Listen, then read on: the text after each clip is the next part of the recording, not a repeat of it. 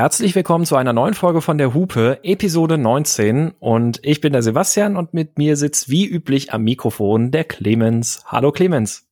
Grüß Gott. Ich habe vergessen zu hupen.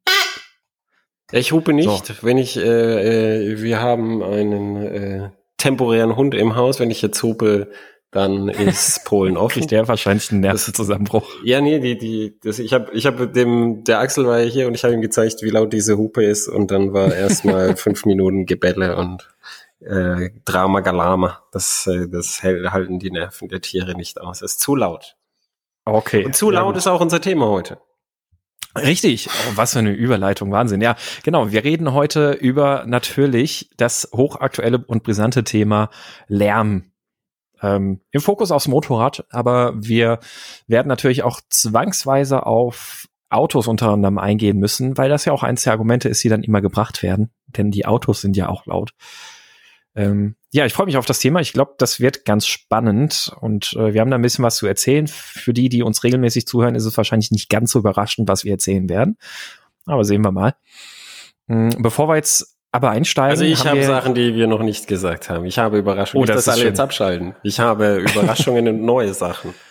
Oh ja, okay, äh, gut. Ich, dann bin ich jetzt auch gespannt. Ja, aber bevor wir da einsteigen, wir haben jetzt noch einen Sprachkommentar vom Kater zugesandt bekommen und äh, da hören wir jetzt mal noch kurz rein. So, hallo, nach langer Zeit ist hier wieder der Kater. Corona-bedingt war ja ein bisschen Leerlauf. Zur Folge 16, Software. Äh, ich denke, hier müsste man genauer unterscheiden, welche Software gemeint ist.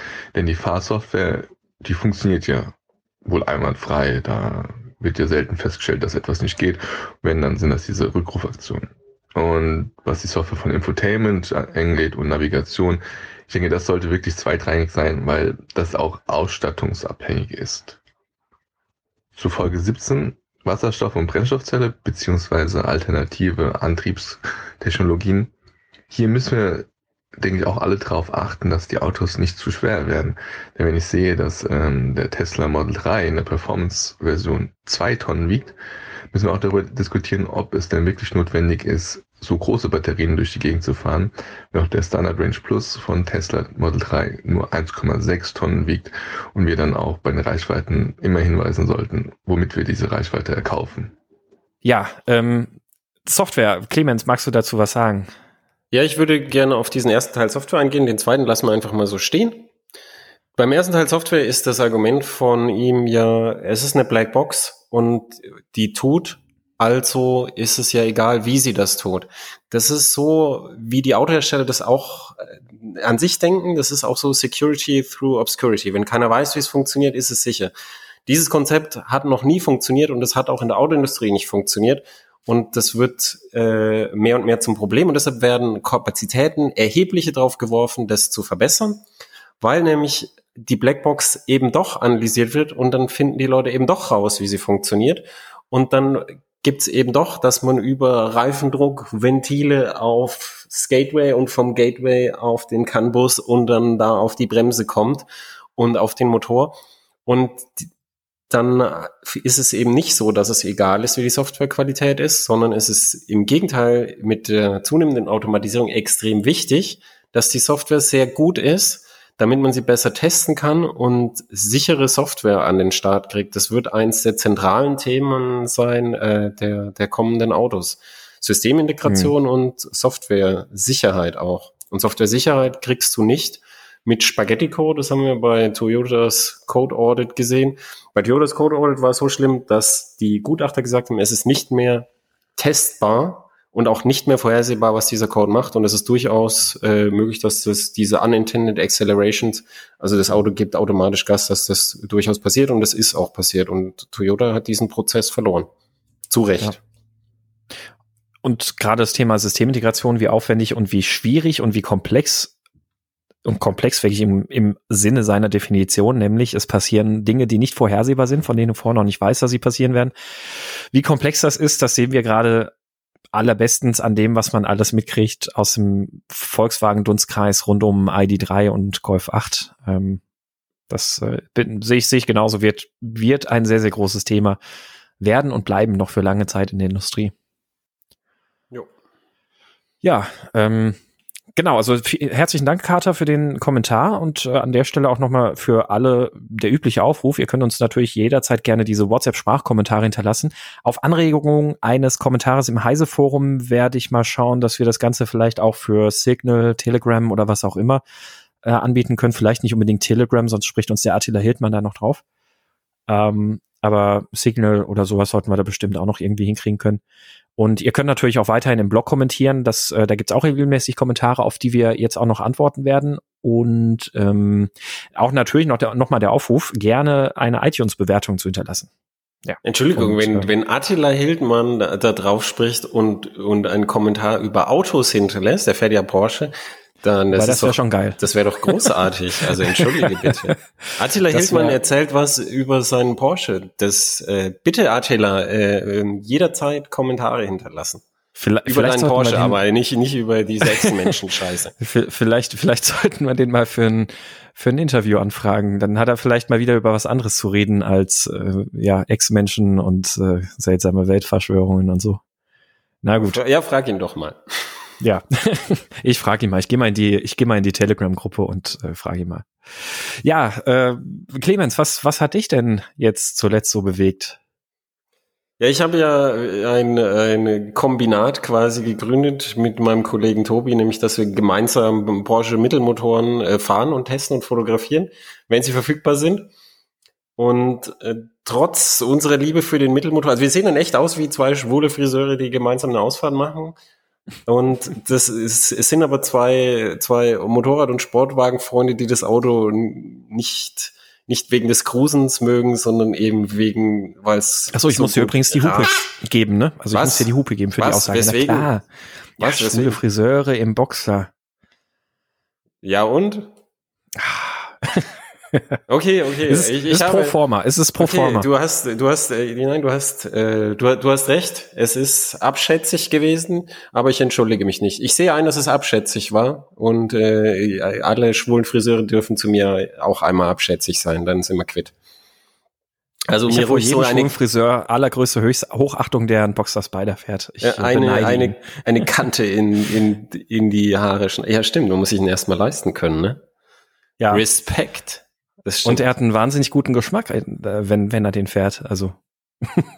Ja, ich glaube, so ein bisschen Geschmack muss man aber haben als Friseur. Jetzt unabhängig, also die schwule Friseur ist halt ein Klischee, deshalb habe ich es gesagt. Es ist eigentlich egal, was man für ein Friseur ist, sondern es ist einfach ein, ein, ein Klischee, das, äh, das aufgekommen ist, weil viele offene und leicht sportliche Autos irgendwie von, von so Leuten gefahren werden, die, die dann halt so ein bisschen durch die Gegend cruisen wollen. Und da, keine Ahnung, warum es der schwule hm. Friseur ist. Jetzt hast du mich voll, äh, voll, voll aus dem jetzt tut's mir voll leid. Entschuldigung an die schwulen Friseure, die haben es ja wegen Corona auch nicht leicht. Es tut mir leid, ich entschuldige mich. So, können wir jetzt weitermachen?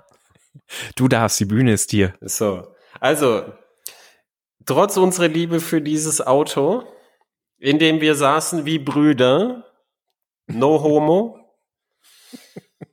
ähm, haben wir den, den Vierzylinder-Boxer, wo ich sage, ah ja, bei Gelegenheit, ich habe den nie angefordert, nie gefragt und es ist komplett an mir vorbeigegangen und irgendwie war das bezeichnend, weil irgendwie völlig das Interesse gefällt. Und irgendwann hat Tobi gesagt, hier jetzt Spider, Sechszylinder aus dem 911, Handschaltung, Sauger, unbedingt und da müssen wir und so weiter. Und dann habe ich ihn irgendwann angefordert, nachdem das Schlimmste und Gröbste rum war. Und jetzt sind wir ihn letztens gefahren und es ist tatsächlich genauso wie, wie man sich das Auto gewünscht hat und wie, wie die Fans sich das Auto auch gewünscht haben. Nämlich es ist einfach, es fängt schon damit an, ich hasse diese scheiß Modi-Knöpfe. Du setzt dich in dieses Auto und es hat keinen Sportknopf, es hat überhaupt keinen Modusknopf. Du kannst die Dämpfer verstellen, du kannst die Auspuffanlage verstellen, wenn du irgendwie es unbedingt brauchst.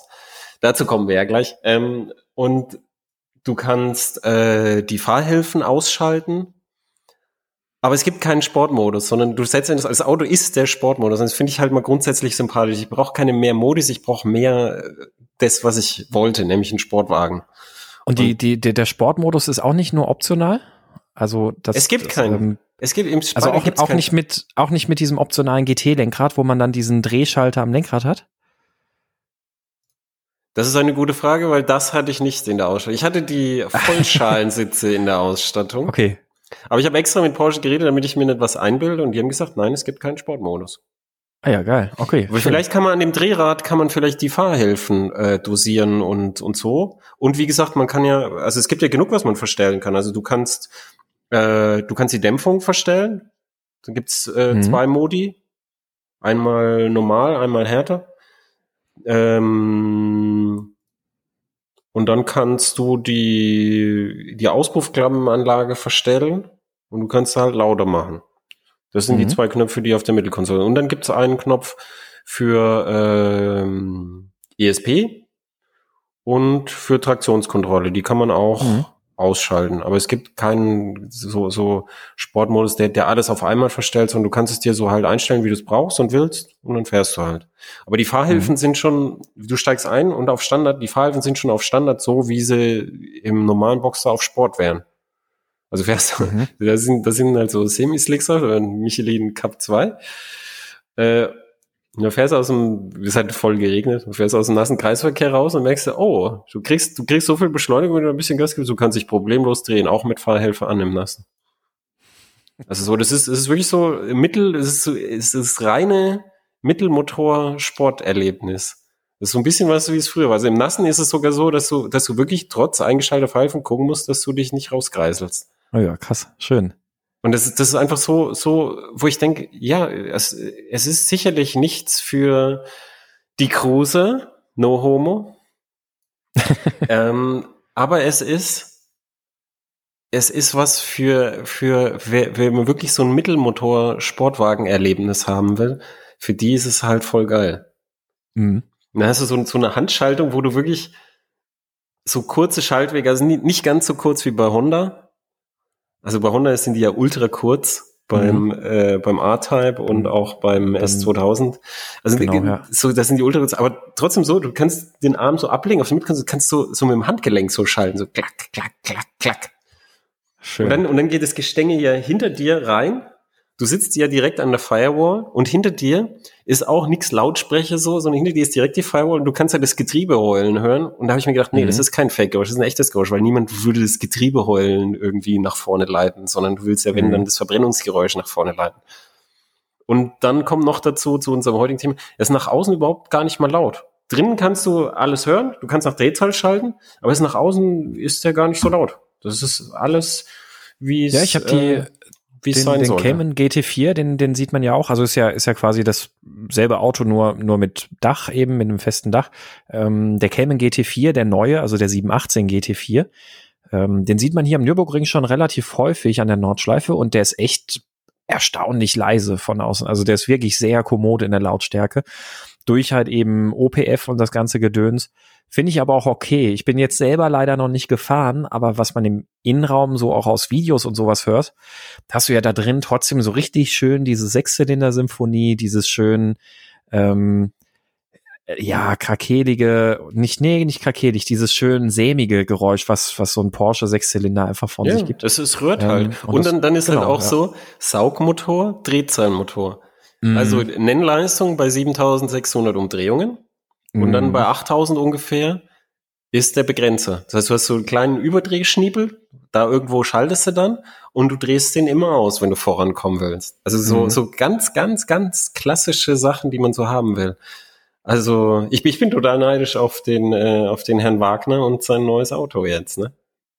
Ja, äh, ja, absolut. Also der Steff, was der sich da jetzt gegönnt hat, ist es äh, Also er hat sich einen Äh, ja, Cayman ist- gegönnt, einen Cayman GT4. Cayman GT4 981. Ja, das ähm, auch ganz, ganz oben auf meiner Wunschliste. Ähm, wenn ich, äh, wenn ich nächstes Jahr mein Lotus dann irgendwann loswerde, also jetzt momentan wird er ja zu fahrfertig hergerichtet und wenn Corona vielleicht irgendwann überstanden ist und ich bis nächstes Jahr nicht unter, unter einer Brücke schlafen muss und äh, die Geschäfte wieder so laufen, wie ich mir das irgendwie mal, mal vorgestellt habe, dann wäre so der ganz große Wunsch, echt so ein GT4 sich auch anzulachen. Wobei ich bin eigentlich auch mit einem, auch so einfach ein 981, vielleicht so ein GTS oder so, fände ich traumhaft. Der GTS, den Ähm, fand ich auch gut. Aber ja, den, also den, bei da bin ich auch den, den Dings, den Boxer GTS gefahren. Ja. Ja, ich finde es halt, ich finde halt, ich bin, ich bin noch nie Cayman gefahren und ich glaube dir, dass das, äh, dass das nochmal irgendwie so ein Erlebnis ist. Aber weißt du, als, als jemand, der gern Motorrad fährt, ich mache halt bei jedem Wetter, außer es regnet wirklich runter das Dach auf. Und auch mhm. wenn, ich würde auch das da, wenn es mein Auto wäre, würde ich bei jedem Wetter das Dach aufmachen. Ich mache es nur wegen Porsche nicht, weil wenn es aus Leder regnet, dann ist es wahrscheinlich nicht mehr so schön. Ähm, weil, weil einfach du sitzt halt so draußen, dann hast du auch, dann, dann kannst du so nach dem reflektierten Schall so ein bisschen fahren, dann, dann ja. kannst du, hast du endlich mal Rundumsicht, weil sonst hast du nur dieses Panzerfenster da hinten. Und ich finde es einfach, also offene Autos, finde ich, sind komplett unterschätzt. Zum, also als zum, zum Fahren. Auch so KTM Crossbow und so. Das ist, also wer das noch nie gemacht hat, wenn sich irgendeine Gelegenheit ergibt, so ähm, Caterham, KTM Crossbow, irgendwie die, diese, diese klassischen Roadster oder auch nur so offene Sportwagen einfach mhm. echt mal machen. Ich finde, das ist, das ist noch mal was anderes als ein geschlossener Sportwagen. Mhm. Also, einfach, weil du die Umwelt hörst. Genau, also ich bin auch ein ganz, ganz großer Fan von offenen Sportwagen und ähm, auch so von den ganzen Trips, die wir in den letzten Jahren so in die Alpen gemacht hatten mit Sportwagen. Ähm, das ist also gerade so in den Alpen, wie du sagst, wenn du die Schallreflexionen von der Felswand direkt neben dir hast und dann da aus der Serpentine raus beschleunigst, ähm, das ist einfach, ja, es ist ein ganz, ein ganz, ganz, ganz anderes Erlebnis. Ähm, auf der anderen Seite stehe ich halt auch total auf solche Coupés. Ähm, am Ende wird wahrscheinlich, ach, ich weiß es nicht. Also ich finde den Cayman GT4 halt schöner als ein Boxer Spider, muss ich dazu sagen. Ähm, da gewinnt für mich irgendwie einfach die, der Optikfaktor, weil der GT4 sieht halt eher aus wie, wie sowas, was ich mir als Junge ins Kinderzimmer ge geklebt hat. ähm, aber äh, wäre es jetzt ein anderes Fahrzeug, ich glaube, da würde ich auch durchaus auch eher wieder zum Cabrio tendieren. Ich meine, mit meiner Elise offen zu fahren, ist es halt auch, es ist, ähm, macht, macht richtig, richtig Spaß einfach. Ja. Und äh, dann, dann fragt ihr jetzt auch noch den ähm, 718 als äh, Vierzylinder-Boxer an, oder? Ja, ich habe es immer noch nicht gemacht. Also ich habe irgendwie, Ach so, hast du immer noch irgendwie, nicht gemacht? nee, ich habe, ich habe irgendwie, pff, keine, keine Ahnung, ehrlich. Also ich habe, ich habe, ich habe, ich habe, ich habe so wie wie bei vielen Leuten. Ich glaube, dass es ein tolles Auto ist, aber irgendwie liest du das Angebot und denkst, ah ja, ja, ja, mache ich mal. Also es ist ja, das Problem ist beim, beim 718, er, also mit, mit dem Vierzylinder, er lockt definitiv nicht so, weil, weil man hat immer so das Gefühl, ah ja, gut, ja, ist ja kein Sechszylinder. Ähm, ich kann nur sagen, ich bin in ja letztes Jahr was oder vorletztes Jahr bin ich damit ja zwei Tages Perfektionstraining auf der Nordschleife gefahren, 718 Cayman ähm, S. Und ähm, ich habe das Auto da erstmal wahnsinnig lieben gelernt und ich habe mich da auch sehr, sehr mit dem Motor angefreundet. Also erstmal, weil der Motor von der Charakteristik ein grandioser Motor ist. Und eigentlich finde ich den auch akustisch auch super. Also er klingt für das, was er ist, ziemlich cool. Ist natürlich kein Vergleich zu dem Sechszylinder. Aber inzwischen habe ich mich mit diesem Vierzylinder so weit arrangiert und den so weit schätzen gelernt, dass ich inzwischen eigentlich sogar echt denke, obwohl ich vor zwei Jahren da noch ein bisschen anders drauf war, ähm, dass ich inzwischen sagen würde, ja, dann ist halt der Vierzylinder-Boxer, aber ist ein geiler Motor. Du, ich bin mir ganz sicher, das ist ein geiler Motor. Es ist, es ist nur irgendwie so, äh, der, der ist so, aus irgendeinem Grund ist der für mich so forgettable. Wenn ich jetzt hier ausmache, werde ich ihn trotzdem nicht bestellen. Und zwar nicht, weil ich nicht will. Ich bin immer noch interessiert. Jetzt, wenn ich ja, ein interessantes Auto. So, ich werde ihn sofort vergessen. Also er wird sofort aus mhm. meinem Gehirn rausfallen wie ein Sieb. Es ist, ist, ich weiß nicht. Mhm. Also es hat ja einen Grund gehabt, warum Porsche nochmal so ein Geschenk an die Fans gemacht hat und ja klar. Ja. Wahrscheinlich ist dieses altmodische Auto halt gekommen, weil weil halt vielleicht von von dem Gedanken so, so ein bisschen was verloren gegangen ist beim 718. Also, weißt du, es ist mir nicht wichtig, wie viel Zylinder das hat und so. Wenn, wenn es zum Beispiel so wäre, dass der 718 jetzt mit dem Vierzylinder, dass der dann halt, weißt du, das Konzept des Boxer neu belebt und brutal viel leichter wird und dann sagt, ja, auch mit dem kleineren aufgeladenen Motor können wir noch mal und so. Das, das hätte für mich mehr geklickt als das ist jetzt einfach halt äh, Downsizing-Motor wegen unserem Flottenverbrauch. Und natürlich kann Okay, Porsche den, den gut, den gut hinkriegen. Aber ich, und ich bin weiterhin interessiert, aber ich, ich, ich weiß nicht, er, er entfällt meinen Gedanken immer wieder sofort, nachdem ich solche Gespräche führe. Also der 718 äh, Cayman GTS, äh, Quatsch, äh, 718 Cayman S ist auf der Nordschleife schneller als der 981 Cayman GT4. Ja und? Okay, ich habe gehofft, vielleicht, vielleicht lockt dich das ein bisschen. Okay, wir, wir müssen uns da mal was einfallen lassen. Nee, nee, wir, wir, du, du ich- ich- missverstehst mich. Ich zweifle nicht an der Funktion. Ich zweifle nicht Ja, an der ich- Funktion bei Porsche. das- ich weiß, das dass das, ich. Ich- dass das, dass das toll funktioniert, sondern ich sage, dass sie, äh, dass sie beim emotionalen Hook, den so ein Auto braucht, dass sie, äh, dass sie da vielleicht äh, äh, in etwas bei dem Downsizing vi- vielleicht eine Chance verpasst haben, weil das Auto hätte ja auch ein bisschen Downsizing kriegen können, dass es noch geiler auf der Landstraße wird. Mit dem Punkt, warum Boxerfahren geil ist, ist ja Landstraße fahren. Dann wäre aber vielleicht so ein äh, Cayman T zum Beispiel oder Boxer T vielleicht ja interessant, der ja so ein bisschen als die abgespeckte, reduzierte Variante gedacht ist. Ähm, T. und damit vielleicht ein Ist bisschen, der denn, genau, ist der damit, schmaler oder was? Nee, der ist nicht schmaler, ist ja immer noch dasselbe Chassis und selbe Karosse und alles, aber er ist you halt even listening er ist- to me? Ja, aber er ist leichter. Er ist, er ist leichter und Okay, wie- wie viel- reduzierter und Wie viel leichter ist er denn? was weiß ich, kann ich dir jetzt nicht sagen, 20 Kilo vielleicht. Also einmal kräftig geschissen. Are you Aber fucking die- kidding me? Die Idee zählt. Nein, die Mann, Idee zählt nicht. Es zählen, es zählen wirklich Mann, relevante wir- Werte. Wir, wir machen das so, wir organisieren einen Cayman T und dann fahren wir zusammen Nordschleife. Sehr gerne. Ich werde, ich, ich, ich werde Und begeistert, ich werde, ich werde begeistert sein. Ich werde dieses Auto mögen. Ich hoffe trotzdem, dass Porsche die Chance ergreift und wenn, wenn dann wieder so ein Update ist, die, die, den Downsizing-Gedanken und kleinere Motor und alles, das Konzept noch mal ein bisschen nachzuschärfen. Weißt du, ruhig Mhm. modern, ruhig. Wegen mir ein Zweizylinder ist mir scheißegal. Wegen mir ein Elektromotor. Mein richtig kleines Elektro-Mittelmotor-Roadster-Teil. Voll geil, Mhm. ja. Es darf so modern sein, wie es will. Es muss nur das Konzept emotional ein bisschen angeschärft sein. Reine Funktion, ähm, reine Funktion verkauft keine Sportwagen, sondern es muss immer ein bisschen was fürs Herz ja wohl dabei sein. Weil die reine Funktion, die ist, ist Rundenzeiten, Rennstrecke, Formel 1 und so, da ist ja keiner. Sondern die, die Leute, die Sportwagen kaufen, die wollen immer so ein bisschen was fürs Herz haben. Ja. Sonst Ähm, wird es den und Spider das- nicht geben. Da kann ich jetzt perfekt einhaken mit dem, was ich gefahren bin. Ja, was hat dich denn bewegt? Genau. Wir reden jetzt Genau. schon ganz schön lange über Porsche. Das ist okay. Dem, dem Cayman darf man, dem Cayman kann man nie genug Zeit gönnen. Ähm, nein, die, der, der Punkt, den du gerade ansprichst, die Emotion, das passt sehr perfekt, nämlich auf ein Auto, das ich jetzt gefahren bin mit Dreizylindermotor. Ähm, und zwar bin ich den neuen Triumph. Fiesta ST gefahren. Triumph. Hm. Nee, ich habe von Auto geredet. Ähm, nein, ich, ich rede vom äh, Fiesta ST. Den habe ich aktuell auch gerade noch als Testwagen hier stehen. Ähm, Dreizylinder ähm, Motor mit 1,5 Liter Hubraum, kräftiger Turboaufladung, 200 PS und ein Auto, das ich in das ich mich echt ein bisschen verliebt habe. Und ich habe jetzt auch schon mal einen Text geschrieben, der der dann morgen bei mir auf dem Blog erscheinen wird, der eigentlich genau das anspricht, was du gerade auch angesprochen hast.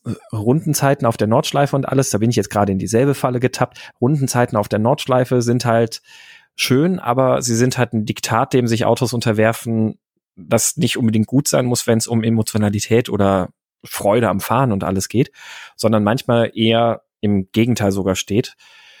Und der Fiesta ST ist ein Auto, das das perfekt beherzigt, der wirklich so wie, wie Ford das eigentlich auch beim Focus RS gemacht hat ähm, und wie Hyundai beim i30N, wo, wo Autos gebaut wurden, wo man einfach sagt, ja, die können bestimmt auf der Nordschleife fahren, aber es ist uns eigentlich egal, was sie da für eine Rundenzeit haben.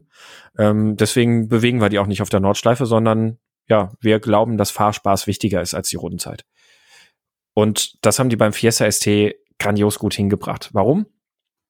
Es gibt ja den Begriff des Eigenlenkverhaltens und das Eigenlenkverhalten beschreibt ja in einer in einem Koordinatensystem aus äh, Querbeschleunigung und Lenkwinkel das Verhalten des Fahrzeugs und ähm, wenn ich jetzt eben anfange zu lenken und den Lenkwinkel immer weiter erhöhe, dann ist irgendwann ein Punkt erreicht bei einem Auto, das äh, bei einem normal abgestimmten Auto, so wie man es heutzutage kennt, das geht dann eher ins Untersteuern. Das heißt, ähm, die, die Querbeschleunigung nimmt nicht mehr zu, sondern sie bricht ab und ich habe dann eben Untersteuern und der Eigenlenkgradient äh, liegt bei über null. Ähm, bei anderen Autos wiederum kann es dann so sein, dass je mehr ich lenke, also ich verändere nichts an meiner Kurvenfahrt, sondern ich habe eine konstante Kurvenfahrt und ich erhöhe meinen Lenkwinkel und irgendwann fängt das Auto an zu übersteuern und meine Querbeschleunigung steigt in einem geringen Maße noch weiter an. Dann habe ich einen Eigenlenkgradienten von kleiner Null. Und der Fiesta hat einen Eigenlenkgradienten von deutlich unter Null. Also das ist, du, du musst wenn wir vielleicht mal zurückgehen zum alten Fiesta ST, den habe ich schon sehr gemocht. Bei dem ist das so gewesen, den konntest du, da konntest du auf den Kreisverkehr zufahren oder sonst irgendwie eine Kurve. Und dann konntest du so, so ganz klassisch irgendwie einen Lastwechsel provozieren, vielleicht mit der, mit der Bremse ein bisschen Gewicht auf die Vorderachse bringen, ganz kräftig am Lenkrad reißen und dann ist mal kurz das Heck ausgekeilt und ist dann aber eher dann wieder ins Untersteuern oder einfach wieder neutral weitergegangen. Da konntest du so ein bisschen Fets machen. Ähm, das war ja für die damalige Zeit, so vor ein paar Jahren, war das ja schon viel, weil das war ja so eine Zeit, wo alle Hersteller so ultrakonservativ abgestimmt haben. Und jetzt ist da dieser Fiesta ST, wo du wirklich einfach bei konstanter Kurvenfahrt, sobald du einen gewissen Lenkwinkel überschreitest und ähm, du stehst nicht am Gas oder nicht auf der Bremse, fängt das Heck langsam immer weiter an auszuholen. Und das ist so ein unterhaltsames, spaßiges Fahrverhalten. Die haben halt dabei den Trick gemacht, dass sie einen sehr weichen Stabi an der Vorderachse haben. Das heißt also, der Wagen taucht halt wirklich richtig auf der Vorderachse ein ähm, und eher eine relativ steife Hinterachse. Ähm, das sorgt dafür, dass dann hinten sogar ein Rädchen in der Luft steht, wenn du dann so einlenkst. Und der dann richtig über diese ultragriffige Vorderachse dann eintaucht und das Heck dann schön rumwirft. Und äh, dann hast du noch ein Sperrdifferential an der Vorderachse, optional, eine Quive-Sperre, ähm, also Torsenprinzip, Drehmoment fühlend das heißt, du, du fährst in eine Kurve rein, wirfst den so rein, dass du richtig schön in einem langen Slide da reingehst. Also, ne, es ist nicht nur so äh, kurz mal das Heck gezuckt, sondern der fängt richtig dann an, über die Hinterachse zu rutschen. Und dann trittst du einfach voll auf den Pinsel. Und die Vorderachse hat dann durch die Sperre auch so dermaßen viel Traktion, diese Leistung auf die Straße zu bringen, dass du dich da richtig fein dann aus der Kurve rausreißt. Also es ist, du kannst, wenn du wenn du ein bisschen Auto fahren kannst, kannst du mit dem Auto grandios viel Spaß haben. Ähm, für Fahranfänger, glaube ich, ist es ein wahnsinnig gefährliches Auto. Ähm, wer nicht weiß, was man da tut und man, man meint, den ESP-Knopf drücken zu müssen und dann ist es nämlich wirklich aus. Ähm, ja, das kann ganz schnell ins Auge gehen. Aber es ist doch schön, wenn ähm. die, wenn die, wenn jetzt äh, auch, auch hier bei den kleinen Sportwagen, kleinen Hot Hatches, die Hersteller zurückkommen und, und für die Leute, die es sportlich wollen, weil sonst kannst du ja den normalen Fiesta kaufen. Richtig. Äh, wenn, wenn die, wenn die wirklich wieder echte Sportwagen anbieten, das ist doch eine, eine extrem gute Nachricht. Du, du hast jetzt so, so, so davon geschwärmt, in einer Art davon geschwärmt, dass ich ihn jetzt auch mal gern fahren möchte. Jetzt mal gucken, ja, ob ich mich besser dran erinnere als in 718. Das, das stimmt. Also ich glaube fast ja. Also dazu auch der, der Motor kann man vielleicht noch sagen, weil, ne, Downsizing-Motor. Ähm, auch da hat Ford alles so wirklich richtig gemacht. So richtig perfekt richtig gemacht. Wir kommen ja gleich noch auf das Thema Klappenauspuffanlagen und der hat eine solche. Ähm, das Schöne daran ist aber, selbst wenn die Klappen offen sind, ist er nach außen immer noch verhältnismäßig dezent. Also der ist, ähm, ja, mit offener Klappe, ja, du hörst ihn, aber es ist immer noch keine, keine Brülltüte. Der ist nicht so derbe laut wie jetzt zum Beispiel ein i30N oder so. Ähm, äh, was aber wirklich das Besondere und das Schöne ist, wenn du in dem Auto sitzt, dann hast du Klang von hinten. Du hörst wirklich hinten die Abgasanlage, so schon bei Standgas, wenn du Gas gibst, hörst du so ein schönes, angenehmes, sonores Brummen. Wenn du Gas gibst, hast du dieses schöne Dreizylinder-Knurren, dieses Brrr. Ähm, und äh, dann ja natürlich, weil es ja halt auch hip ist, so die ein oder andere Fehlzündung. Aber das kommt halt alles im Innenraum richtig angenehm rüber von hinten, ohne dass es dröhnt oder zu laut ist. Aber es ist halt total präsent. Ähm, und dagegen von vorne hörst du das nur sehr überschaubar. Die arbeiten also nicht mit so einem Fake-Sound auch, wie sie es in anderen Modellen sonst immer gemacht haben, sondern du hast einfach schön diese, diese bassige Melodie hinten von der Abgasanlage, ohne dass es da drin unangenehm wird, so dass du damit keine Autobahn mehr fahren könntest. Ähm, einen schönen Drehmoment starken Motor, super Ansprechverhalten, auch richtig schön knackig, kurzes Getriebe. Ähm, und es stimmt, das muss man auch noch dazu sagen, eine Lenkung, die mit 12 zu 1 übersetzt ist. Also eine ultra, ultra direkt übersetzte Lenkung. Ähm, zu vergleichen, der 8 beispielsweise mit Dynamiklenkung, wenn man die im Performance-Modus hat, dann geht die auf eine Lenkübersetzung von 13 zu 1 und die ist schon sehr, sehr direkt. Ähm, und 12 zu 1 ist halt wirklich, auch in Serpentin musst du eigentlich selten mehr als 90 Grad lenken. So 90 vielleicht 120 Grad ist eigentlich so das Maximum, was er lenken muss. Ähm, ja, fantastisches Auto. Einziger Kritikpunkt, den, er, den man dem ansprechen muss, ist die Bremsanlage. Ähm, die ist schon nach einer halben Runde Nordschleife am Ende. Ähm, die, die zeigt schon sehr früh da erste Ausfallerscheinungen und wenn man die Runde dann noch ein bisschen flotter weiterfährt, dann kannst du die, die nächsten zwei Tage mit der Bremse nichts mehr anfangen, weil wahrscheinlich dann irgendwie da alles verglast ist und so. Also die Bremsanlage ist wirklich eine Katastrophe. Ähm, da gibt's inzwischen jetzt auch was aus dem Zubehör. Ford bietet für 2000 Euro eine Sechskolbenanlage an für die Vorderachse. Mhm. Und ähm, die Motorlager finde ich sehr, sehr weich. Also wenn du da so bei Last aus dem Gas gehst, dann, dann schwabbelt das da vorne alles, als wäre das auf Wackelpudding gelagert. Ähm, das ist sehr, sehr weich und das sorgt auch dafür, dass du beim Schalten oft so ein ziemliches Rucken und sowas hast. Ich denke, die haben das gemacht, damit von die Vibrationen von dem Dreizylinder nicht so stark übertragen werden und dann auch, der hat Zylinderabschaltung, der geht manchmal im Zweizylinder nur dann unterwegs und da hättest du dann halt noch mehr Vibrationen, die dann übertragen werden würden. Ähm, das ist noch verzichtbar oder verkraftbar, aber die Bremse, die ist einfach Murks. Ja, oh ja. aber es ist ein fantastisches Auto, das, wenn er alle Häkchen ransetzt, dann bist du bei 30.000. Realistisch kannst du dir den für 26, 27 konfigurieren. Los geht's bei 22. Super Preis-Leistungs-Verhältnis und wirklich ein so viel besseres Auto als beispielsweise der, der Clio RS. Ja, den kenne ich, äh, den kenne ich nicht, aber den, äh, den, äh, ich, ich lerne dann lieber vielleicht den Fiesta kennen.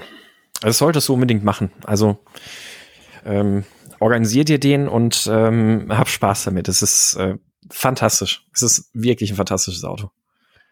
Sehr gut. Ich versuche dran zu denken. Ja. ja, gut. Ähm, ja. Und dann würde ich sagen, steigen wir jetzt mal vom, jetzt haben wir es ja eigentlich schon perfekt eingeleitet mit einem leisen Porsche und mit Klappenabgasanlagen beim Fiesta. Ja. Ähm, leiten wir mal unser Hauptthema ein, nämlich Lärm und Sound, vor allem bei Motorrädern. Ja, deshalb vor allem bei Motorrädern, weil jetzt äh, Gesetzesvorschläge kamen aus Richtung Bundesrat und weil bedrängte Ferienregionen jetzt von sich aus Streckensperrung verhängt haben ab 95 Dezibel Standgeräusch. Das Standgeräusch, mhm. was viele nicht wissen, ist nicht reguliert. Deshalb, mhm. ähm, deshalb ist da der Aufschrei groß weil es ja nicht reguliert ist. Äh, es ist aber halt auch so, es gibt Ducatis, da steht halt 107 Dezibel Standgeräusch drin. Das ist schon extrem laut. Das Standgeräusch wird ermittelt bei einem normalen Motorradmotor äh, im Stand bei halber Nenndrehzahl. Und bei Motoren, die unter 5000 ist es, glaube ich, äh, Nenndrehzahl haben, bei drei Viertels der Drehzahl. Oder zwei Drittel, also auf jeden Fall im, im oberen Bereich. Ich glaube, zwei Drittel ist es, ne? Ich glaube, zwei Drittel ist es ja, glaube ich auch. Ja. Und äh, das, die Standgeräuschmessung wurde eingeführt, damit die Polizei einen Anhaltspunkt auf modifizierte Abgasanlagen hat. Das heißt, die misst das Standgeräusch und wenn das nicht übereinstimmt mit den Werten im Schein, dann ähm, ist vielleicht angesagt, eine richtige Lärmprüfung zu machen mit einem Lärmgutachten und dem aufwendigen Messverfahren, wie es zur Zulassung ist. Und deshalb steht es im Schein. Und es ist aber so, dass der Zulassungsbereich,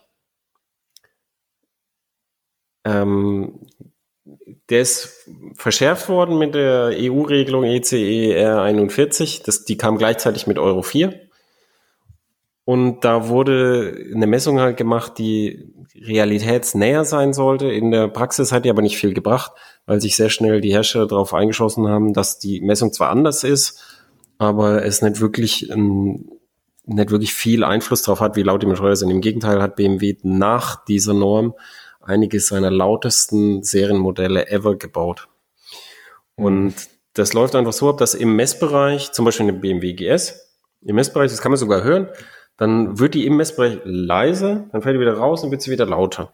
Das heißt, das ist wie bei den Abgasschummeleien auch. Es wird halt pro forma dieser Messbereich, ja, ja, den Messbereich soll man und so. Also wird dem Wortlaut des Gesetzes stattgegeben, aber in der Praxis wird drauf geschissen. Und die Argumentation der, der gesamten Motorrad Szene war immer, ja, das sind nur fünf schwarze Schafe, die dann mit einem äh, mit einer äh, Racing Vollanlage und ihre DB-Killer rausmachen und so. Es wird immer argumentiert, dass es werden äh, es die Argumentation ist immer, es sind einige wenige. Aber das stimmt einfach nicht. Wenn es einige wenige wären, wäre es nicht das Problem, sondern an Schwerpunkten, wo sich halt Massen an Fahrzeugen durchwälzen, merkt man, es ist eben nicht die Minderheit, sondern es ist eine Mehrheit ein großer Anteil. Und dazu mhm. kommt, dass sich die Hersteller über die letzten 20 Jahre so drauf eingeschossen haben, dass die Kunden es laut wollen, dass sie in Serie schon laute Auspuffanlagen anbieten. Das heißt, dass in den letzten 20 Jahren wurden die Vorschriften zwar strenger, aber die Motorräder, die auf der Straße sind, in der Praxis viel lauter, in Serie schon. Und dann kommt ja noch dazu, dass du dann nach der Serie noch nachrüsten kannst, wenn du entweder einen anderen Klang haben willst, genau so, so ist es heute häufig, wenn du einen Vorschalldämpfer hast, machst was anderes drauf, ist der Klang mehr oder weniger gleich laut, klingt halt vielleicht anders.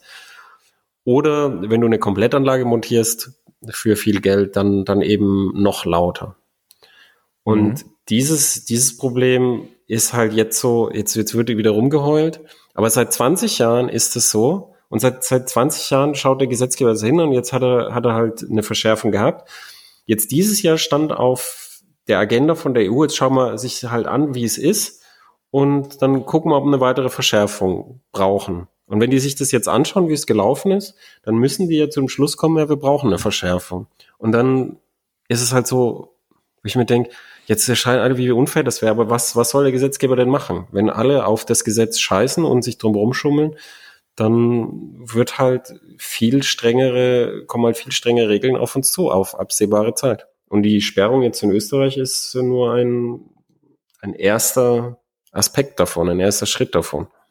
Ja, das ist, also ich meine, mit der Sperrung in Österreich ist halt so ein Move wie Söder während Corona, wo man halt einfach jetzt mal vorpreschen will und zeigen will, man kann ja, wenn man äh, also so ein bisschen Law and Order mäßig mal auf den Tisch hauen.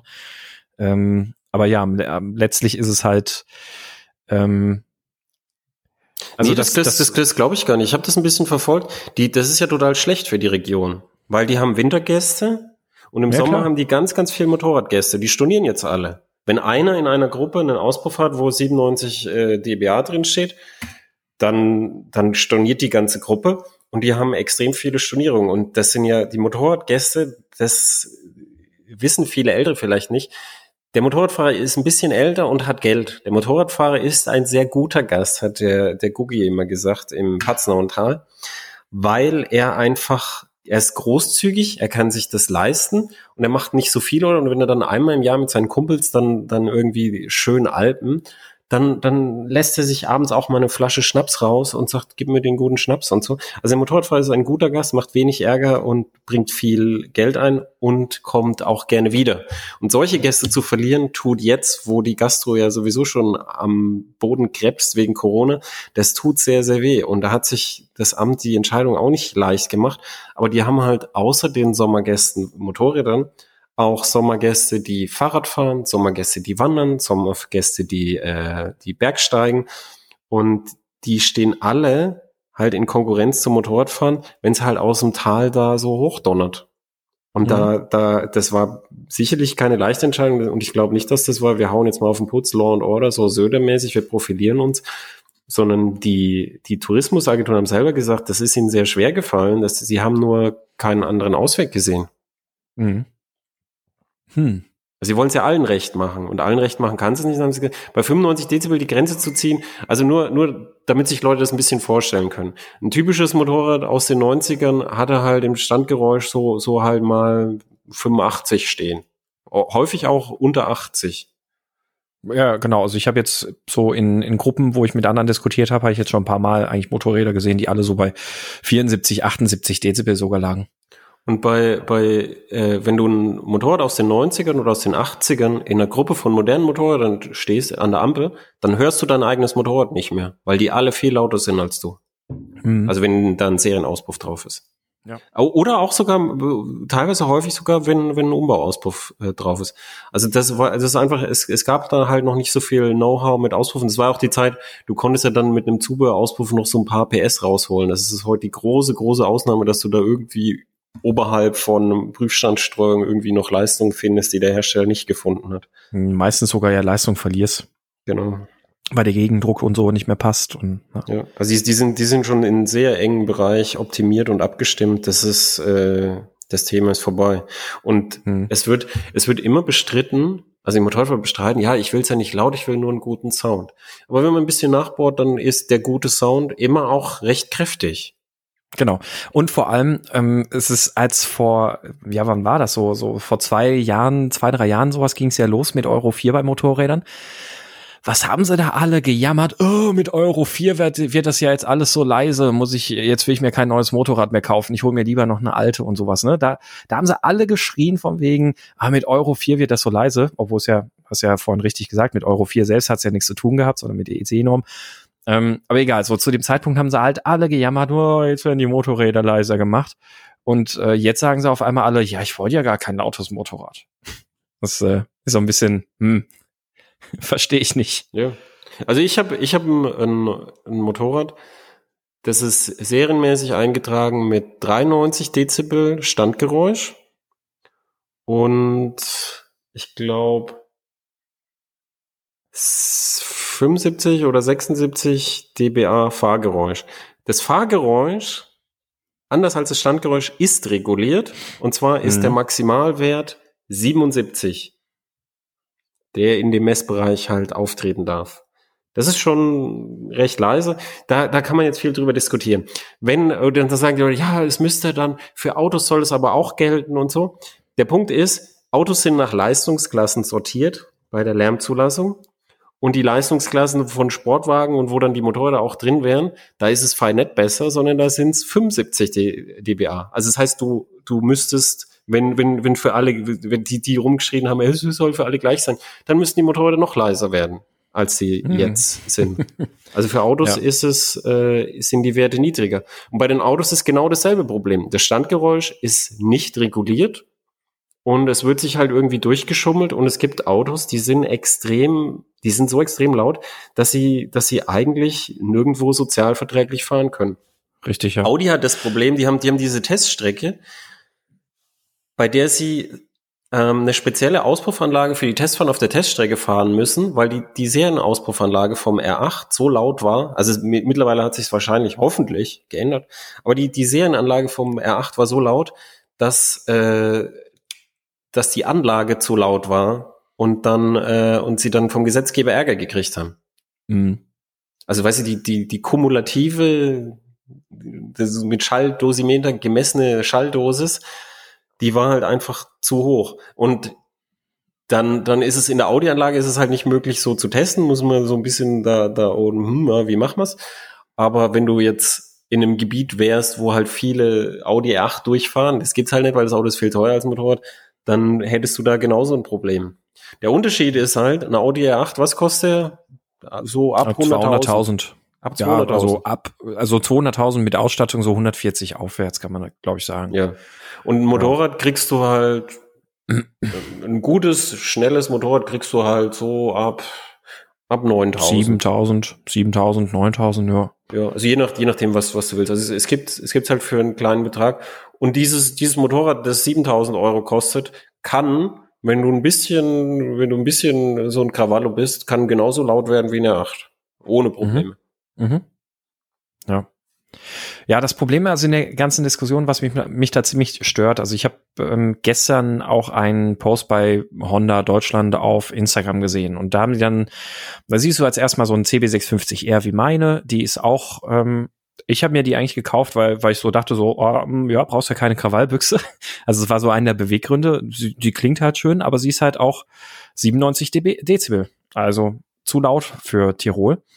Jedenfalls siehst du dann da so ein CB650R da ein bisschen fahren und dann irgendwie noch ein anderes Motorrad und dann noch eine Fireblade und dann wird ein lautes Auto gezeigt, dann wird ein abhebendes Flugzeug, Passagierflugzeug gezeigt, dann wird ein Martinshorn gezeigt und dann ähm, so diese ganz unschuldige Frage, worüber sprechen wir eigentlich? So.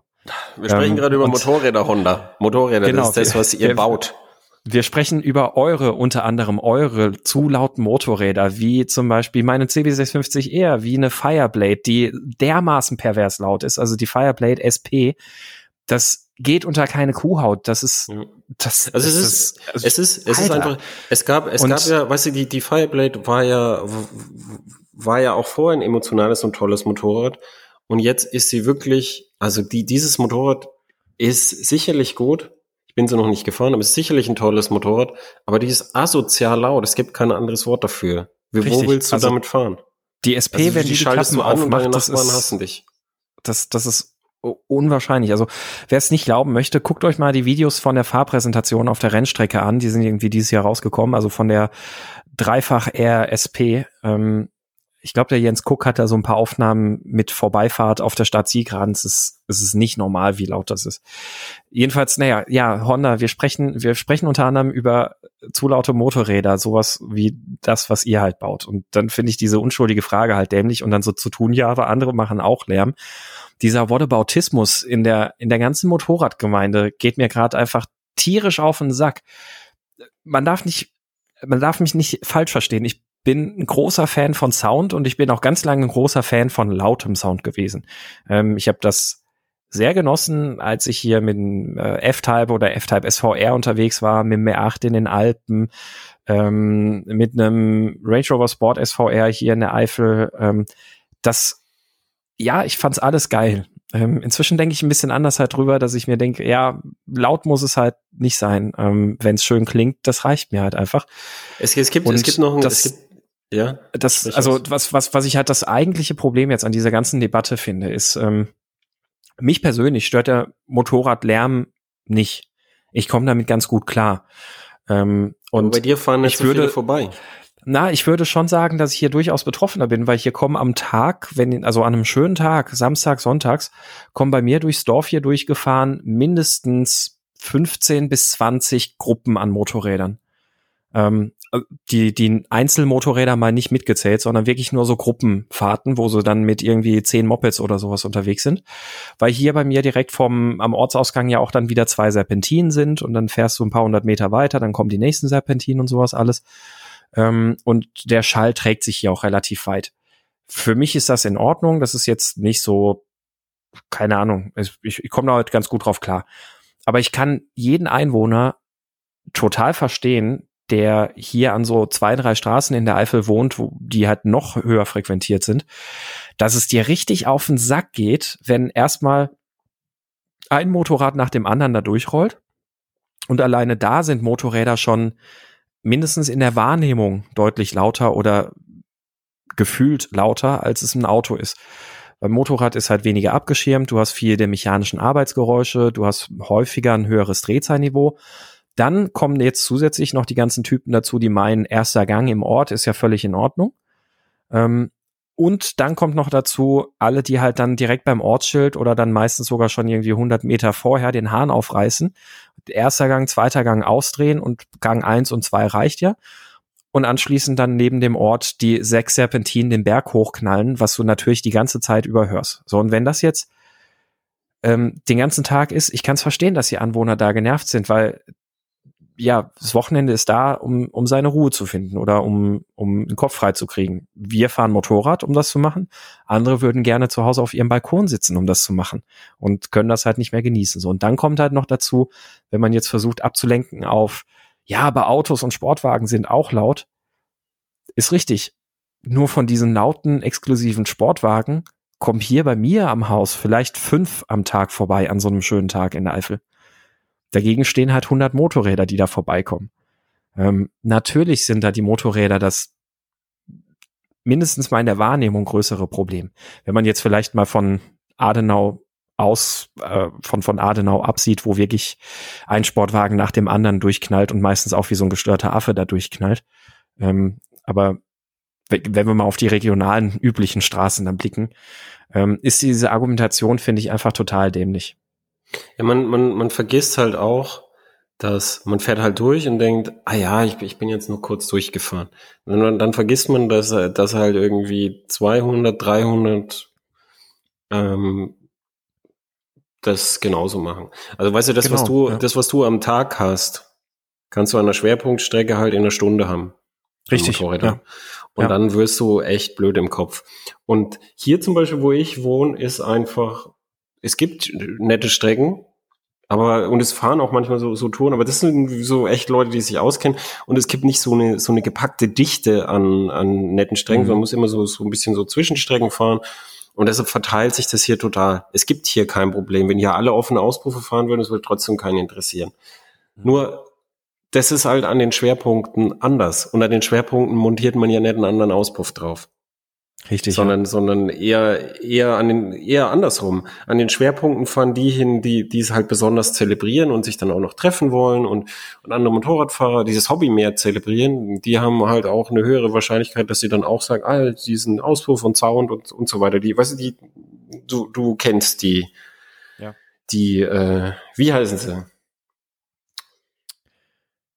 Wenn die, du hast gleichzeitig auftreten, mir fällt das Wort jetzt nicht ein, aber ja, Sachen, die gleichzeitig, äh, Aspekte, die gleichzeitig auftreten, die nicht unbedingt ah, ja. äh, die, kausal miteinander verbunden sind, aber die gleichzeitig auftreten. Ja, ich weiß, ähm, was du ähm, meinst. Mir fehlt auch gerade das. Korrelation. Passende. Korrelation, ja, genau. Also so die, die treten halt gemeinsam auf und die, das, das ist auch alles okay, man vergisst das halt nur. Und diese, diese Problematik ist eine reale und immer das abzustreiten, dass es real ist, das, jetzt hat sich das Problem 20 Jahre verschlimmert. Und wir als Szene haben immer abgestritten, dass das Problem real ist. Und jetzt, jetzt, jetzt wieder ist das die Antwort. Das wird uns nicht helfen. Mhm. Das, das ja. ist, Motorradfahren als, als Hobby ist was, das gewachsen ist und das es deshalb gibt. Wenn jemand heute ein Fahrzeug erfinden würde, wo du oben drauf sitzt, das 200 PS hat und 190 Kilo, und wenn du bremst, kannst du dich nach vorne überschlagen, wenn du Gas gibst, kannst du dich nach hinten überschlagen, dann würde das Kraftfahrtbundesamt sagen, weißt du was, du Depp, jetzt gehst du mal nach Hause und weinst und denkst mal über deinen Tun nach, was du da gerade vorgeschlagen hast. Das würdest du nicht mehr zugelassen kriegen. Das, das ist wahrscheinlich, so, ja. So, das, ja. das ist halt so. Und wir sind in der doch tollen Lage, dass es zugelassen ist und alle empfinden das als normal und wir dürfen das fahren im öffentlichen Verkehr, ist doch super. Und dann, dann, dann, dass, dass man halt dann gefragt wird und gebeten wird, dass das rücksichtsvoll passiert, das ist nicht zu viel verlangt. Und die Industrie ist dann ein ganz großes Problem, weil die hat jetzt 20 Jahre lang lauter gemacht, so dass jetzt die Leute, die Serienanlagen kaufen, häufig gar, so wie bei dir und wie es bei vielen ist, die wissen häufig gar nicht, dass das Motorrad recht laut ist im Vergleich zu wie es früher war und haben ein Motorrad, mit dem sie dann nicht mehr in den, diesen Albenurlaub mit ihren Kumpels fahren können. Was, mhm. was, also wie gesagt, vor noch 15 Jahren hätte das sehr wenige Leute betroffen mit 95 Dezibel. Und vor 20 Jahren noch viel weniger. Und heute betrifft es aber sehr viele. Also es gibt, wer das, wer obwohl, das möchte, obwohl die Richtlinien auf dem Papier strenger geworden sind. Ist, genau. Äh, also wer, wer möchte, kann sich, kann sich mal die die Liste der Motorräder bei Motorrad Online hat zum Beispiel gemacht. Kann sich mal, das sind relativ viele Motorräder, um die es geht. Mhm. Und die und Lösungen, die die Hersteller anbieten, sind dünn gesät. Die einzige Lösung, die wirklich ein Hersteller anbietet, ist Triumph. Die haben Zubehör, Auspuffanlagen von Arrow, die eigentlich dazu da sind äh, für den Sound. Die sind aber leiser im Standgeräusch. Und wenn du die montierst, dann kriegst du aber kein leiseres Standgeräusch eingetragen, weil das ja nicht reguliert ist, sondern du kriegst das Serienstandgeräusch eingetragen. Aber du kannst damit zum TÜV gehen und dir dort das Standgeräusch dieser Auspuffanlage eintragen lassen, indem du es dort einmal messen lässt. Und es ist niedrig genug, dass du in Tirol fragen kannst. Ich glaube, es sind 94 äh, Dezibel dann. Ja. Also das, das ist, das ist so das, das einzig Sinnvolle, was ich gehört habe von einem Hersteller. Und die Scheiße von Honda hat man gerade, äh, äh, aber ein Flugzeug ist auch laut. Ja, Honda, ein Flugzeug ist auch laut, aber es gibt halt vielleicht weniger Flugzeuge im Schwarzwalderholungsgebiet als Motorräder. Das ist ja. doch bitte unbestritten. Ja. Und also das, was BMW gemacht hat, Entschuldigung, äh, sonst vergesse ich ja, ja. das, was BMW gemacht hat, das hat ein Leser geschrieben. BMW hat einem, einem Leser, der sich dann bei uns gemeldet hat, der hat halt gesagt, ja, laut Ausrufen, was Gedenke zu machen, so kann es doch nicht weitergehen und so. Die haben dem geschrieben, ja, das, die, die Tiroler, die, das ist ja voll illegal, weil das Standgeräusch ist ja nicht reguliert und das sollten alle jetzt stornieren und dann, dann sollen die Gastwirte, die eh schon geplagt sind, sollen die Gastwirte halt Druck auf die Regierung machen und dann wird das alles gekippt werden. Das ist BMWs das, Antwort. Das, das, das, da ist doch nichts, da, da ist doch nichts an Verständnis. Da ist doch, das ist doch, also wir haben Honda asozial genannt und ich habe BMW schon oft asozial genannt und das ist doch mal wieder einfach asozial. Was, ja. wie, wie soll das denn in Zukunft weitergehen in den Alpen und in allen Schwerpunktstrecken? Wenn das die Grundeinstellung schon der Hersteller ist.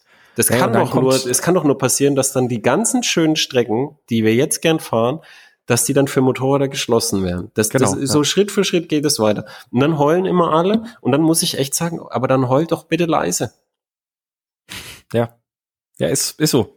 Ja, und dann kommt auch noch so ein, so ein arroganter, also so eine arrogante Flachpfeife von Verbandssprecher vom Verband der Motorradindustrie, der dann sagt, ja, Moment mal, also wir als Hersteller sind da ja gar nicht in der Verantwortung, sondern vielleicht bevor jemand sagt, wir wären verantwortlich, sollten mal die Motorradfahrer darüber nachdenken, wie sie mit ihrer Gashand umgehen. Wo ich auch gedacht habe, ähm, es ist an Arroganz eigentlich echt in der aktuellen Diskussion nicht zu übertreffen. Ich meine, ich glaube, wir sind uns einig, um das mal so nochmal jetzt ein bisschen auf den Punkt zu bringen.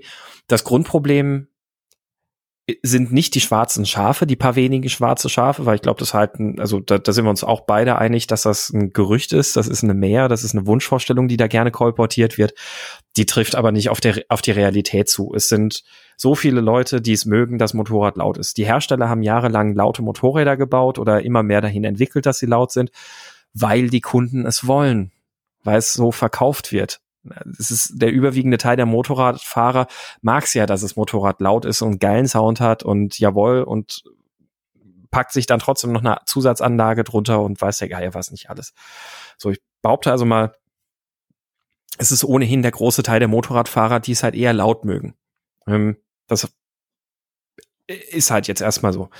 Ähm, dann natürlich das individuelle Verhalten, okay, jo, ähm, aber am Ende ist es halt auch einfach die Menge an Motorrädern, die halt an schönen Tagen dann irgendwo unterwegs ist, so dass am Ende das Kernproblem wirklich vor allem einfach auf Seiten der Industrie, finde ich, zu lösen ist, indem gesagt wird, ähm, beziehungsweise durch Seiten des Gesetzgebers, in dem sinnvolle Selbstregulierung ähm, hat noch nie funktioniert. Ja, ja, ja, nein, nein, nein, Selbstregulierung äh, vergiss es. Also da, da das, das sehen wir an ganz vielen Stellen, dass das überhaupt nicht funktioniert. Also wenn da jetzt die Politik sagt, nein, wir glauben, dass sie die Industrie wird das schon in den Griff kriegen, dann nein, wird sie nicht. Ähm, das Problem wird definitiv sein, dass dass wir wasserdichte gesetzliche Regularien brauchen, die Klang vernünftig beschränken und das, und dann können sich jetzt alle freuen, die gerne mit dem Zeigefinger in der Diskussion auf andere zeigen, genauso auch für Sportwagen und Autos und überhaupt gilt. Ja, also ich möchte, ich möchte noch eins zu dem Argument sagen. Dieses, ja, wenn, wenn alle ein bisschen leiser sind, das ist wie, wie mit den, ja, wenn alle Jutesäckchen kaufen und beim Einkaufen und so, dann wird die Umwelt, nein, wir brauchen sowohl im Umweltschutz als auch bei sowas, wir brauchen große Lösungen für alle und nicht, nicht jeder muss mal ein bisschen da so kleinen Kleckerscheiß. Das bringt's nicht. Das funktioniert nirgends. Es ist nirgends ausreichend, sondern es, es muss in der Fläche was passieren. In der Fläche ist es halt leider so, dass es eine gesetzliche Vorgabe geben wird. So, deshalb hat der Bundesrat halt vorgeschlagen, 80 dBA vielleicht gelten immer. Das ist aber, weißt du, wenn man das sagen würde, 80 dBA, gelten für alle Fahrzeuge immer, dann könnte man Jetzt vielleicht noch, noch, LKW fahren, aber nur genau. noch sehr, sehr langsam. Man könnte genau. noch Auto fahren, aber auch nicht besonders schnell, wegen den Reifen. Motorrad vielleicht nur noch voll verkleidet, schallgedämmt und nicht mehr als 3000 Umdrehungen. Und beim, beim Motorrad äh, beim Motorrad äh, ist es tatsächlich so, beim Motorrad könnte man tatsächlich noch am schnellsten fahren, weil beim Motorrad mehr Verbrennungsgeräusch und weniger Reifengeräusch durch die Form der Reifen richtig, und die ja. Größe ja. der Reifen ist. Also beim Motorrad könnte man noch am schnellsten fahren, aber ein allgemeines Geräusch, äh, wo eine Maximalgrenze von 80 dBA, dann, dann nimmst du deinen Tesla mit deinen Breitreifen und ich weiß nicht, wie ja. schnell du da fahren könntest. Wahrscheinlich so um die 70 und dann ist Schluss, mhm. weil dann bist du bei 80 dBA. Und das ist, das ist halt, wo man dann sagen muss, aus genau diesem Grund gibt's diese komplexen Lärmmessvorschriften mit Durchfahrt und so, weil eben einfach ein Maximalgeräusch festlegen ist halt nicht so schlau, wie sich's da angehört hat im Bundesrat, als da jemand gesagt hat, wir machen das einfach. Da mhm. die die Physik ist in vielen Bereichen, dass halt Dinge sehr stark steigen. Also bei der Geschwindigkeit äh, steigen die Kräfte quadratisch und beim Schalldruck äh, in, in vielen Bereichen auch, zum Beispiel im Schalldruck und Entfernung. Und da sind halt einfache Lösungen, die einfach klingen, häufig gar nicht so gut, weil dann, ja, wir können das machen, aber wie gesagt, wollen wir alle durch die Gegend schleichen? Ich meine, viele Tesla-Fahrer machen es, aber die, das machen sie ja, um anzukommen, aber äh, die fahren ja dann auch schon mal wenigstens nicht 70, sondern 90 hinterm LKW her. Und bei 70 würde der LKW, nein, der dürfte sie auch nicht mehr überholen. Der LKW müsste ja so 40 wahrscheinlich fahren. Also, ja. weißt du, das ist, das ist auch nicht eine sinnvolle Vorgabe. Wir müssen irgendwas halt finden, was, was sinnvoll ist und es wird dann deshalb wahrscheinlich eine noch komplexere Messung also früher hat es halt gereicht, mit 50 km/h durchfahren durch den Messbereich. Dann wurde irgendwo wurde, stand fest, wo das Fahrzeug durchfährt, das Motorrad, und dann stand hier das Mikrofon und dann wurde gemessen, ah ja. Und jetzt ist halt der Bereich und die Art, wie gemessen wird, viel komplexer und muss gemittelt werden über Durchgänge und das dauert jetzt, also was, was früher irgendwie ganz kurz war, das dauert jetzt irgendwie ein paar Tage, bis du mhm. diese Messung halt mal drin hast. Wenn man es jetzt noch komplexer macht, dann wird auch das komplexer und dann sagt der Softwareingenieur, ah ja, diesen Bereich, ah ja, das klapper ich halt dann auch zu. Also es war bei BMW ja so Euro 3, als die ECE e noch nicht galt. Und dann Euro 4, die GS, ist exakt genauso laut, ist eher, eher noch minimal lauter geworden, wenn es nicht äh, mhm. Messungenauigkeit ist. Also es ist, hat überhaupt keine Auswirkung gehabt auf die tatsächlichen Lärmemissionen außerhalb des Bereichs. Ja. So, und genau deswegen wäre halt mein Aufruf vor allem auch an die gesamte Motorradfraktion. Und dann schließe ich jetzt Hersteller wie Fahrer und alles halt mit ein. Ähm, ich glaube, es ist uns allen nicht geholfen, in dieser Diskussion mit dem Finger auf andere zu zeigen. Also andere, namentlich Sportwagen, Flugzeuge oder sonst irgendwas. Und es ist uns auch nicht geholfen, so zu tun, als gäbe es das Problem nicht und es zu relativieren und zu sagen, ah, ein paar schwarze Schafe und keine Ahnung was nicht alles. Sondern ich fände es wichtig, bei diesem Thema Verantwortung zu übernehmen, zu sagen, okay, ja, ist so, ist zu laut und ähm, auch weil, weil ich auch selbst drauf stand und lange laute Motorräder gekauft habe und alles. Ähm, jetzt, jetzt muss ich aber was ändern und ich glaube, das lässt sich nur sinnvoll was jetzt erreichen, weil ich meine, der, Stein ist ins Rollen gekommen. Ja, dieser, dieser große Brocken, der rollt jetzt gerade den Berg runter und wir haben jetzt die Möglichkeit, den noch mit zu beeinflussen ich glaube, komplett von der Agenda wird dieses Thema nicht mehr verschwinden. Ähm, und das sieht man auch daran, dass jetzt beispielsweise die Schweiz jetzt anfängt, auch über diese Lärmgrenzen äh, nachzudenken, wie es in äh, Österreich jetzt in der ersten Region der Fall ist. So dass ich glaube, dass ein sinnvoller Beitrag nur in der Form aussehen kann, dass, dass wir uns da auch sinnvoll in diese Diskussion mit einbringen und nicht sagen, ja, das ist ja alles nicht so und ja, andere machen auch Lärm und keine Ahnung was nicht ja. alles, sondern ähm, indem, indem da wirklich drüber nachgedacht wird, okay, wie kriegen wir denn jetzt sinnvolle Richtlinien formuliert, wie können die aussehen und was ist irgendwie verträg verträglich, was ist sinnvoll und nicht irgendwie so eine hingewürfelte Zahl wie 80 für alle. Ähm, aber das, das ich möchte, möchte als, nur auf als, die Art und Weise. Als, als Negativbeispiel möchte ich die Landwirte anführen, die äh, protestiert haben gegen die Gesetze, die ihnen aufgedrückt worden sind. Und es stimmt, dass, dass Landwirte häufig sich zu Recht beschweren, dass die Gesetze, die sie dann befolgen müssen, dass die häufig etwas weit von der Lebenspraxis auf dem Feld entfernt sind. Um es mal ganz neutral zu formulieren. Und wie das aber gekommen ist, die Landwirtschaft und die Vertreter und die Bauern haben immer gesagt, wenn, wenn was, wenn Regulatoren gekommen sind und Vorschläge, haben immer gesagt, nee, das wollen wir nicht, nee, das wollen wir nicht, nee, das wollen wir nicht. Und sie haben aber nie von sich aus konstruktive Vorschläge gemacht.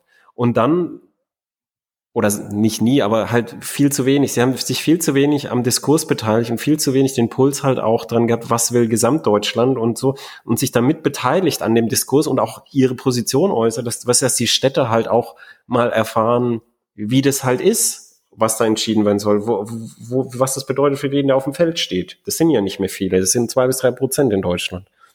Und da, da sind die dann überfahren worden mit Gesetzen, jetzt auch wieder, die sie nicht mochten. Und uns wird es genauso passieren, wenn wir nicht konstruktiv mitarbeiten am Gesetzgebungsprozess.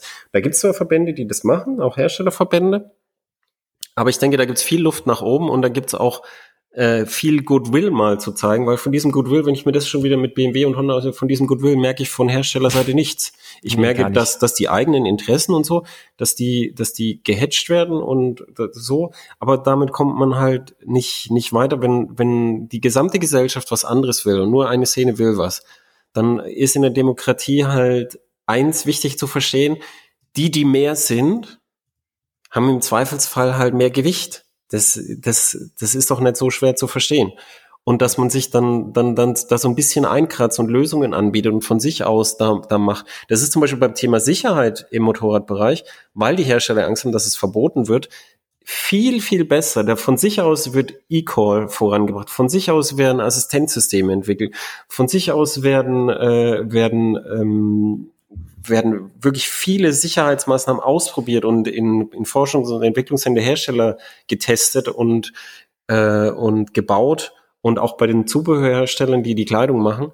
Also da passiert viel mehr von sich aus in, in Goodwill, die dann später auch Einzug finden in die Gesetzgebung, als beim Lärm. Und man könnte sich beim Thema Sicherheit, weißt du, einfach mal rübergehen, zwei Büros rübergehen zu den Hanseln, die sich um Sicherheit kümmern, bei den Verbänden und mit denen mal sprechen und dann halt sagen, wir, wir wollen auch so ein bisschen jetzt halt konstruktiv mitmachen und nicht immer nur dagegenhalten und dann halt mal gucken, wo wir rauskommen können. Nämlich, nämlich an was, wo unsere Interessen auch Gehör finden. Weil wenn wir jetzt sagen, ja, einfach nur nein, nein, nein, doof, doof, doof, dann wird es uns gehen wie den Landwirten, dann werden wir einfach überfahren und kriegen was serviert. Das wird mhm. so sein. Und da, da sollten wir halt mitgestalten und halt zum Beispiel halt äh, ein große, großes Feld ist zum Beispiel die Psychoakustik. Es gibt von Hattech äh, den Noise Breaker. Hattech ist eine Auspufffirma für die BMW GS. Das ist irgendwie so ein Blech, das wird hinten an den Auspuff von der serienmäßigen GS geschraubt. Wenn du das misst, das Teil, hast du denselben Schalldruck wie vorher. Mhm. Aber wenn du das hörst, hört sich das viel leiser an. Und es ist einfach nur ein Blech. Das heißt, man, man könnte ganz viel mit Psychoakustik machen, dass, dass man so einen vollen Klang wahrnimmt, der aber nicht so viel Schalldruck hat und damit auch nicht so weit trägt. Ich wohne hier auch in einem Tal zum Beispiel. Bei mir ist nicht irgendwie, dass da Motorrad fahren, aber wenn ich, wenn ich jetzt ums Eck gehe und die, die Straße im nächsten Ort, also fahren nur fünf Autos am Tag, aber wenn da ein Auto fährt, das hörst du den Kilometer weit in dem Tal mhm. einfach. Das, das ist einfach so. Und da, da ist halt dann einfach Schalldruck eine, eine Größe, die, die man durchaus reduzieren kann und wo man mit der Psychoakustik ganz viel rausholen kann. Machen die Autohersteller ja zum Beispiel ganz viel im, im Innenraum, Innenraum, äh, Akustikdesign für die Kabine und so. Also da gibt's enorme Tools, da gibt's Fachleute, da gibt's Kongresse, da gibt's alles und da könnte man sehr, sehr, sehr viel reißen und dann hätten die, die Motorradfahrer die ja den Sound wollen. Also wir wollen ja dann irgendwie, ah, es soll schön klingen und so. Wir, wir müssten gar nicht mal irgendwie so viel abgeben. Also die, diese Verlustangst ist gar nicht so berechtigt, glaube ich. Ich glaube, die war ja bei, bei der EC äh, R41 genau so, oh nein, oh nein. Und dann war es überhaupt nicht schlimm. Im Gegenteil, mhm. es wurde ja eher lauter bei vielen. ja. Und, äh, und da, da glaube ich, kann, können wir noch viel rausholen und sollten uns dringend endlich mal konstruktiv beteiligen und nicht dagegenhalten. Das, wir werden das verlieren. Wir können nicht gegen, gegen die restliche Republik und nicht, nicht die, die, die 10% oder 8% Motorradfahrer in einem Land können nicht gegen die Mehrheit von 90% gegenhalten. Das, das können wir nicht halten. Das wird nicht passieren. Ja. So soll ich unseren Appell bringen. Äh, äh, ja, genau. Bringen bring unseren Appell zum Abschluss. Ja. Also wir haben uns äh, zu Anfang kurz unterhalten und haben uns überlegt, ob wir mit jemandem sprechen, zum Beispiel von den Herstellern. Aber ich habe dann gesagt, ja, wenn ein einzelner Hersteller, was will der groß sagen, wenn wir so einen runden Umschlag machen, der kann ja nur über den Hersteller sprechen. Und wenn wir sagen, ja, Honda, die Fireblade, dann sagt er halt, ja, die wird ja in Japan gebaut. So, das ist ein bisschen schwierig. Und wir wollen aber natürlich auch so den Dialog und deshalb wir machen gerne ein Follow-up. Ich habe ja auch einen Lärmartikel gemacht, ich mache auch zudem gerne ein Follow-up und jeder in der Industrie und auch Motorradfahrer, die sich das anhören, gebt gerne Input dazu, was, was ihr denkt. Ähm, haltet es zivil, dass wir eine zivile Diskussion führen können, die wir mit allen Betroffenen führen können. Also es wäre jetzt ein öffentlicher Diskurs, also so ein bisschen, weißt du, wenn jemand einfach schreit, ihr Ficker, ich fahre so laut ich will, das ist halt eine Position, die kann man vertreten, aber dann spricht halt keiner mit dir. Dann fährst du halt so laut du willst, bis es dir verboten wird. Und dann ist dir auch nicht geholfen. Und da laden wir alle Hersteller, alle Industrieverbände, Motorrad, die, der Verband der Hersteller, die, ähm, die, die Silent Riders, die sich einsetzen für ein gutes Miteinander und so. Das ist so ein Verein für, äh, wo sich Motorradfahrer selber drum kümmern, ob es nicht leiser geht. Die leider auch, die mehr vom, von den fünf lauten schwarzen Schafen vertreiben, aber Wobei es ist da, ja gar kein da Verband von ja, Motorradfahrern, ne? Das, das, hm? der, der, die Silent Rider Aktion ist ja von äh, Regionen gestartet worden, insbesondere hier in der Eifel. Das ist, das sind Motorradfahrer, die es starten, ja. Aber die sagen halt auch, das sind nur die schwarzen Schafe und das stimmt halt einfach nicht. Aber sind es Motorradfahrer? Ich habe es nicht so verstanden, als wären es Motorradfahrer, sondern wirklich die das Leute aus auch, den Gemeinden, doch, das, doch, das, sind, das sind auch Motorradfahrer. Das, das sind natürlich nicht nur Motorradfahrer, das sind auch aus, aber das sind, wenn du das durchliest, wirst du ganz viel sehen, wo von Fachwissen über Motorräder spricht und die Leute, mit denen ich gesprochen habe, sind auch selber Motorradfahrer. Also da, ja, das okay. ist nicht, das ist nicht ein Verein ohne Motorradfahrer, sondern das ist, das ist genau das, was ich angesprochen. Das ist so ein Punkt, wo, wo sie sich halt um eine konstruktive Öffentlichkeitsarbeit bemühen. Dass sie jetzt das mit den schwarzen Schafen sagen und so, das, das, das, das ist gar nicht der operative Punkt. Das, ich glaube, das mhm. glauben die wirklich. Und da, da, da muss man halt dann drüber reden. Ist das wirklich so und so weiter. Und es ist aber genau die richtige Richtung. Und alle diese Leute gerne auch auf uns zukommen und wir veröffentlichen gern mehr zum Thema und Follow-ups. Und auch die Hersteller können sich gern äußern zu, zu dem Vorwurf, den wir gemacht haben, asozial. Und ich finde es nicht, ich verwende es nicht als abwertenden, beleidigenden Begriff, sondern in Wortsinn, dass es halt nicht besonders sozial ist, dieses Verhalten im, im Sinne von, es ist halt ein dicht bevölkertes Land. Auch in den Alpen, Österreich ist auch dicht besiedelt. Und die Schwerpunktstrecken, da, wo es schön ist, da sind halt ganz viele verschiedene Interessen und da muss man eine soziale, wie die Merkel sagen würde, eine gemeinsame Lösung finden. Es ist leider so. Mhm. Ja. Ja das ist unser Aufruf. Äh, also auch gerne und bitte unbedingt, wenn ihr das ganz anders seht, als wir es jetzt dargestellt haben oder so, wie unsere Meinung ist. Ähm, aber wie gesagt, wir glauben halt, es braucht einen konstruktiven Dialog und wir würden uns sehr freuen, wenn da von euch ein bisschen was zu dem Thema auch kommt. Ähm, ja, und damit würde ich sagen, machen wir dann den Sack zu für diese Folge. Ähm, genau. Und haben, haben in der nächsten Folge dann eine Jubiläumsfolge, unsere 20. Folge. Uhu. Oh, da müssen wir uns was äh, Besonderes überlegen. Äh, wir könnten, wir könnten mal ein Thema aufgreifen, das schon ein paar Mal in den Kommentaren gab. Nämlich die Leute haben wirklich gefragt, und ich weiß, dass du so ein Thema eigentlich nicht magst, aber die Leute haben schon ein paar Mal gefragt, wer wir eigentlich sind. Und vielleicht können wir das ja mal für die Folge 20 aufgreifen. Oh Gott. Okay, okay. Ja gut, wir, wir schauen mal, wir überlegen uns was und ähm, Bedenke wohl, worum du bittest. Damit zurück ins Studio, wir machen es. genau, gut und ähm, damit wünschen wir euch äh, noch einen schönen Tag, eine schöne Fahrt oder was auch immer ihr gerade gemacht habt und äh, bitten euch natürlich immer gerne um Kommentare und Bewertungen bei iTunes und Co. Ähm, bleibt uns gewogen, bis dahin, tschüss. Tschüss.